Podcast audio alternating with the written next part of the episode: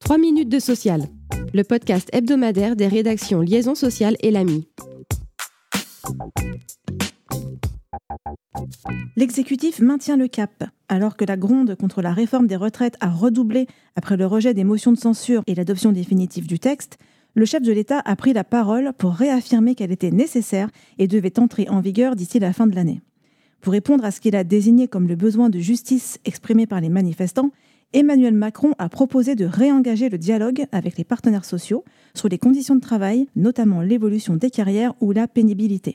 Pas de quoi calmer la contestation.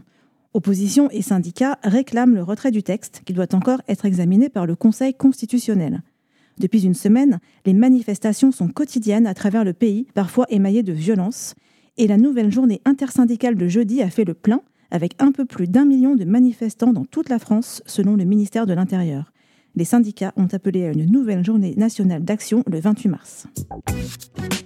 Sécuriser et adapter les compétences aux besoins de l'entreprise, assurer une meilleure employabilité des salariés, tels sont les objectifs de l'accord triennal sur la gestion des emplois et des parcours professionnels et la formation que vient de signer le groupe Solocal, ex-Page Jaune, avec EFO, le syndicat autonome Solocal, la CFDT et la CFE-CGC le spécialiste du marketing numérique pour les PME et les TPE entend notamment développer les opportunités de mobilité interne à l'initiative du salarié ou de l'entreprise.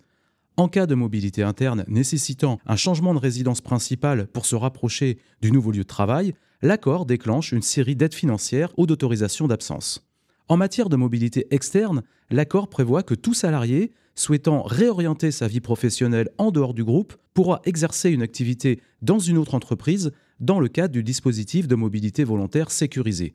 Seule condition justifiée de 24 mois d'ancienneté. À l'issue de la période de mobilité, le salarié retrouve de plein droit son précédent emploi ou un emploi similaire. Enfin, ce local propose plusieurs dispositifs renforcés aux salariés occupant un emploi identifié par l'accord comme étant en décroissance ou supposant une évolution majeure de compétences.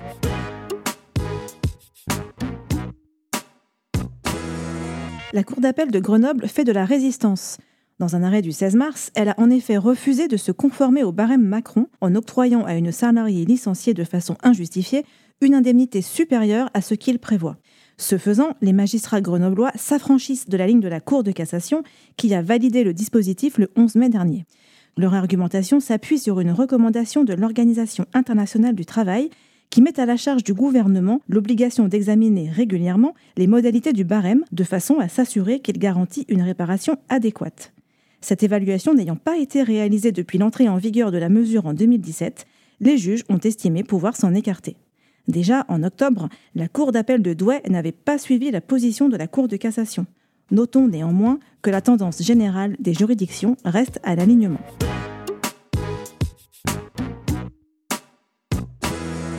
93,31%. C'est le score sans appel obtenu par François Omril, reconduit le 22 mars pour un troisième mandat de trois ans à la présidence de la CFE-CGC.